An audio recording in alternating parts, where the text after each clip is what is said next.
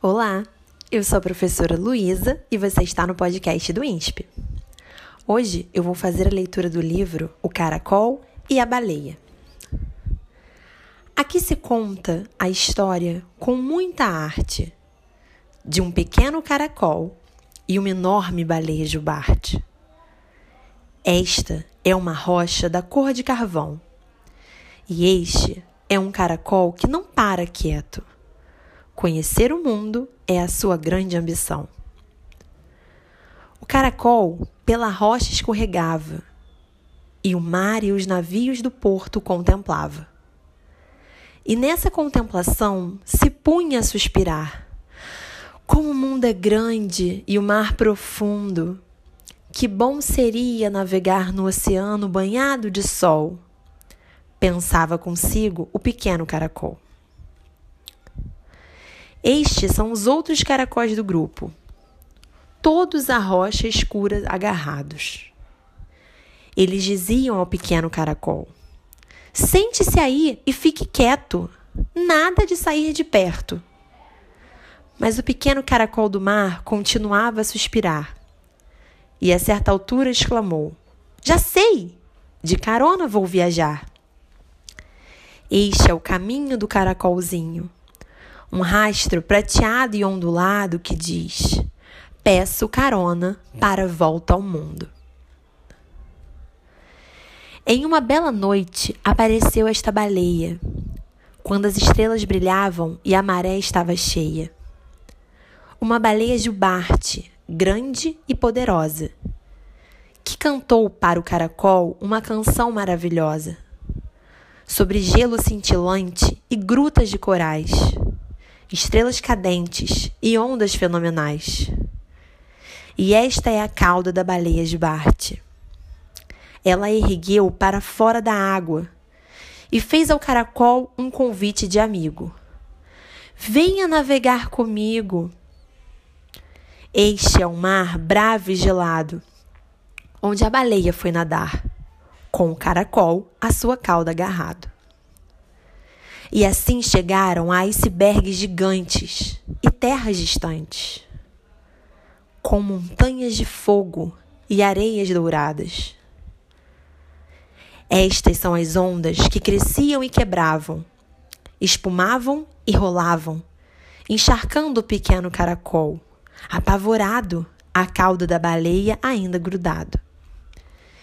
Estas são as grutas do fundo do mar, onde peixes listrados e tubarões de sorriso malvado nadam em volta da baleia, em que o caracol continuava montado. Este é o céu. Tão vasto é o céu, às vezes azul, quente e ensolarado, outras vezes por trovões tumultuado. Seus relâmpagos amedrontam o pequeno caracol, que agora sonha com a volta do sol a cauda da baleia bem agarrado. Ele ficou olhando o céu, a terra e o mar, as ondas e as grutas, e o dourado da areia. Distraído, encantado, não cansava de apreciar. Eu me sinto tão pequeno, ele disse à baleia. Mas de repente, a baleia se perdeu, coitada.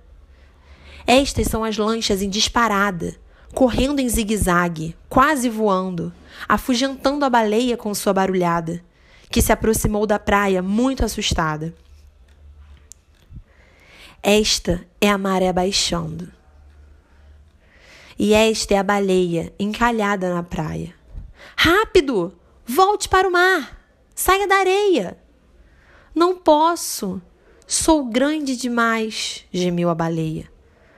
O caracol se sentia muito pequeno e impotente. Então, já sei! ele exclamou contente. E começou a arrastar-se. Não posso falhar, disse o pequeno caracol para se animar. Este é o sino da escola tocando, chamando as crianças que vêm entrando. Esta é a professora segurando o giz.